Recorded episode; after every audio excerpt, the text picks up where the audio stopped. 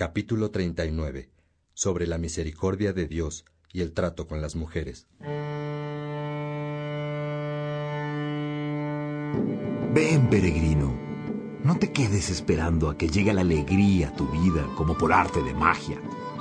No trates de adivinar qué hay allá en el horizonte. Tapa tus oídos a los que te leen el futuro. Ven con nosotros que estamos en camino. Queremos conocer nuestras fuerzas y gente verdadera. Hay mucha en el camino.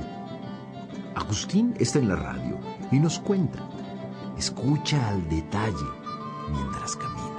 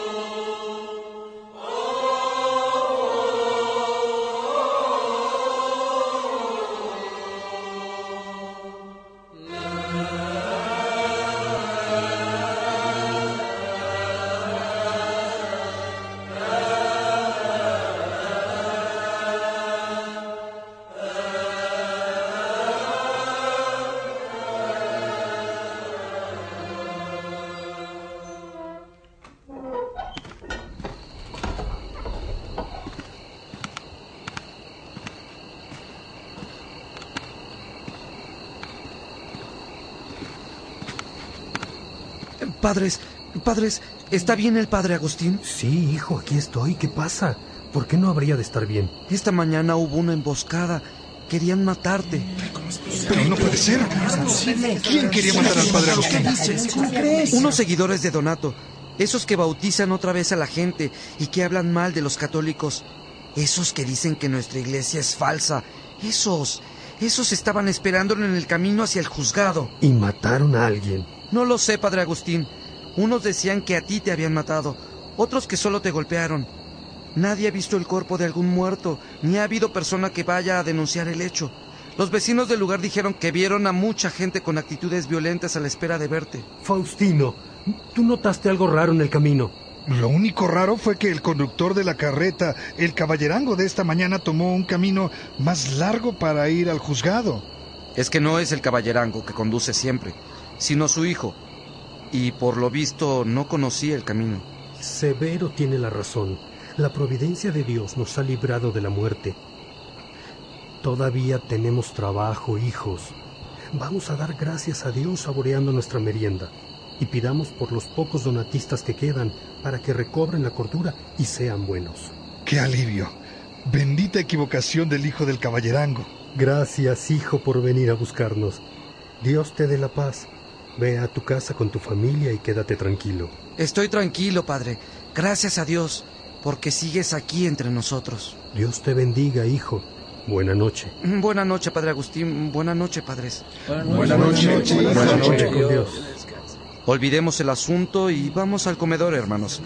Que dejé listo un suculento platillo de papas con crema. Papas con crema. Mm, qué rico.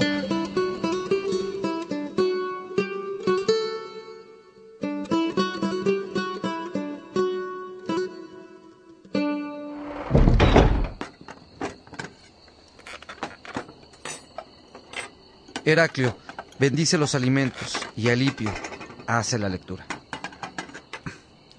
Bendice, Señor, a nuestro hermano Severo que nos ha preparado la merienda. Bendice a sus asistentes en la cocina. Danos paciencia con quienes no comparten nuestra fe y sabiduría para difundir la buena nueva. Amén. Amén. Amén. Lectura del Evangelio según San Juan, capítulo 8, versículos del 1 al 11. Jesús, por su parte, se fue al monte de los olivos. Al amanecer estaba ya nuevamente en el templo. Toda la gente acudía a él, y él se sentaba para enseñarles. Los maestros de la ley y los fariseos le trajeron una mujer que había sido sorprendida en adulterio. La colocaron en medio y le dijeron, Maestro, esta mujer es una adúltera y ha sido sorprendida en el acto. En un caso como este, la ley de Moisés ordena matar a pedradas a la mujer. ¿Tú qué dices? Le hacían esta pregunta para ponerlo en dificultades y tener algo de qué acusarlo. Pero Jesús se inclinó y se puso a escribir en el suelo con el dedo. Como ellos insistían en preguntarle, se enderezó y les dijo, Aquel de ustedes que no tenga pecado, que le arroje la primera piedra. Se inclinó de nuevo y siguió escribiendo en el suelo. Al oír estas palabras, se fueron retirando uno tras otro, comenzando por los más viejos, hasta que se quedó Jesús solo con la mujer, que seguía de pie ante él. Entonces se enderezó y le dijo, Mujer, ¿dónde están? ¿Ninguno te ha condenado? Ella contestó, Ninguno, Señor. Y Jesús le dijo, Tampoco yo te condeno. Vete, y en adelante no vuelvas a pecar. Palabra de Dios. Gloria a ti, Señor Jesús. Fíjense, hermanos, cómo fue que los enemigos del Señor lo pusieron a prueba. Todos se dieron cuenta de que era dulce y manso en extremo. Y es que Jesús nos trajo la verdad como maestro, la mansedumbre como libertador y la justicia como juez.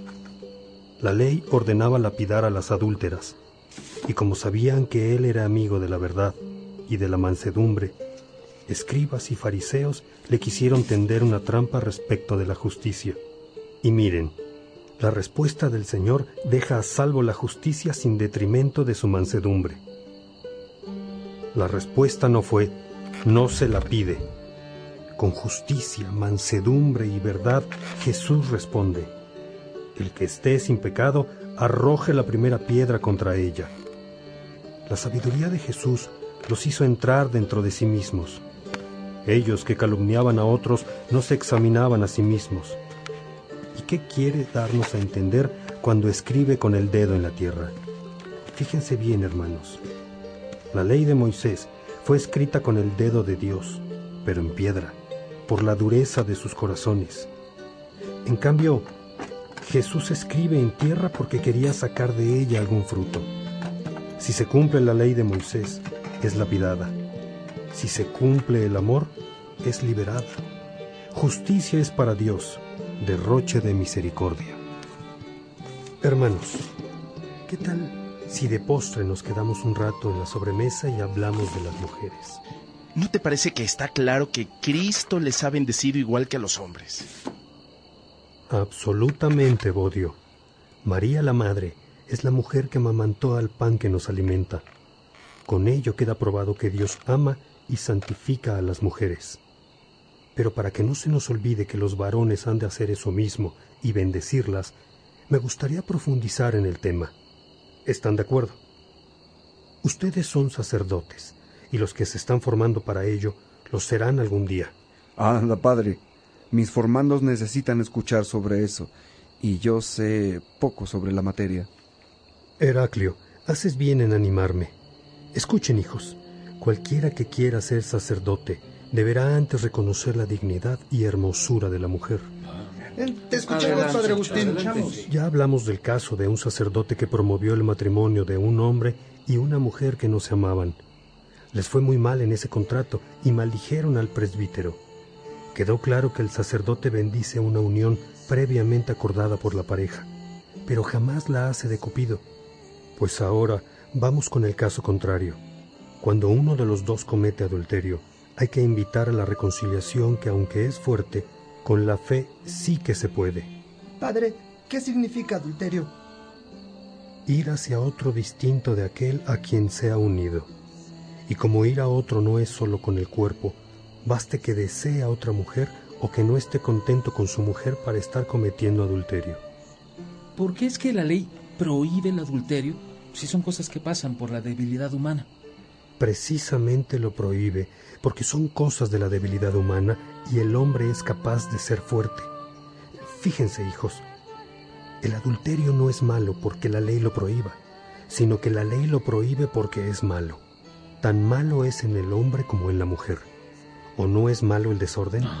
Por supuesto. Alipio, tú que eres abogado, explica por qué es malo el desorden. Porque causa desequilibrio, inseguridad, roba la paz y la alegría. Sabía que responderías atinadamente, hermano. La mujer adúltera sufre de miedo a que la vea el marido, y la mujer abandonada sufre de dolor al no ver al marido. Y Dios quiere que seamos felices, ¿cierto? Por supuesto. Incluso cuando del adulterio o de la prostitución nace un bebé, Dios hace que de lo malo ocurra algo bueno para darnos una nueva oportunidad de ser felices. ¿Se dan cuenta? Agustín, es hermoso lo que dices. Todo lo que Dios hace es hermoso, Evodio.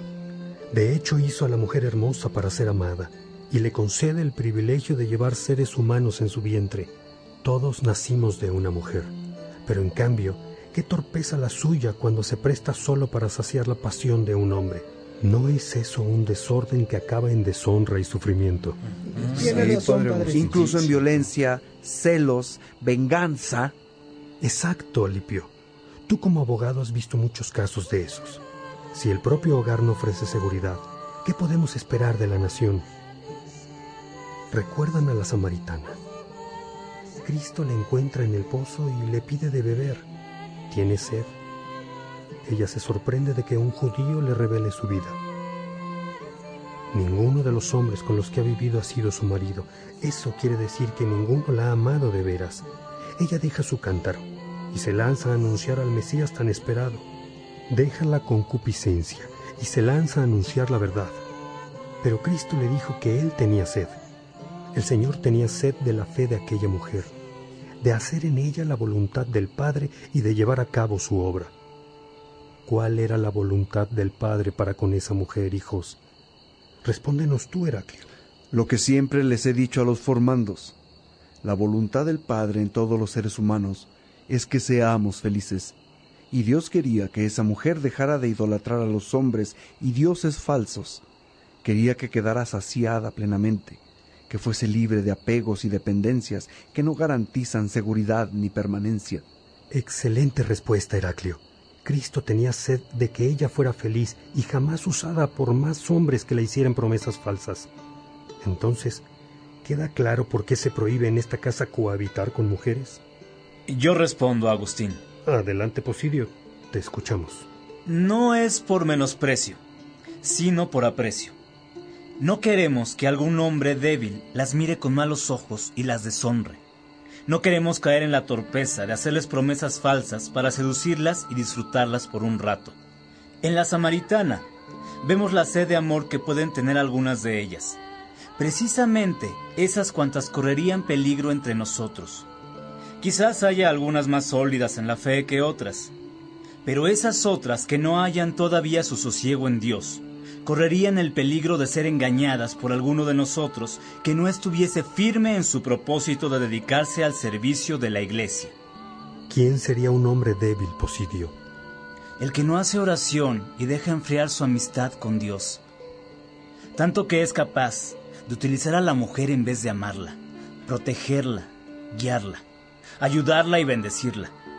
En suma, el hombre que no se compromete con una mujer y no se casa con ella, pero la disfruta, la engaña y le provoca sufrimiento. Correcto. La lección de esta sobremesa nos ha quedado clara.